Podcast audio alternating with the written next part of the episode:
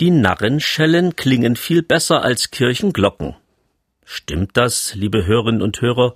Ich glaube nein. Wir leben in einer Spaßgesellschaft.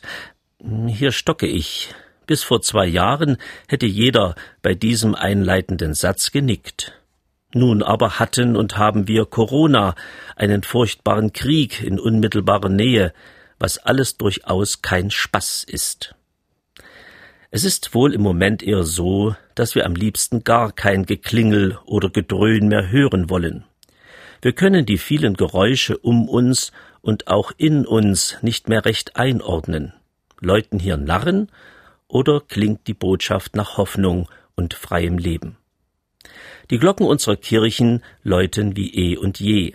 Ihr Klang hat sich nicht geändert, ihre Botschaft ist dieselbe geblieben. Glocken bleiben Glocken und eine Bimmel wird niemals eine Gloriosa. Eine kleine Gemeinde hatte sich entschieden, einen Glockenverein zu gründen.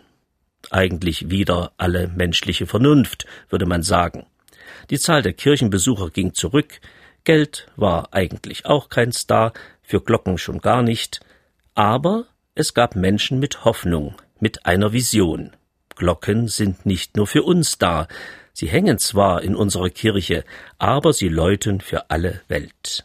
Sie sollen die Narrenschellen übertönen, rufen und im guten Sinne locken und neugierig machen, dass da mehr ist als Fancy and Fun, Glamour und Spaß.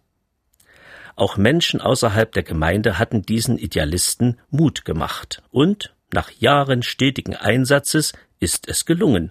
Es werden neue Glocken im Kirchenstuhl hängen, zum Lobe Gottes und als Freudenboten in die Welt hinein.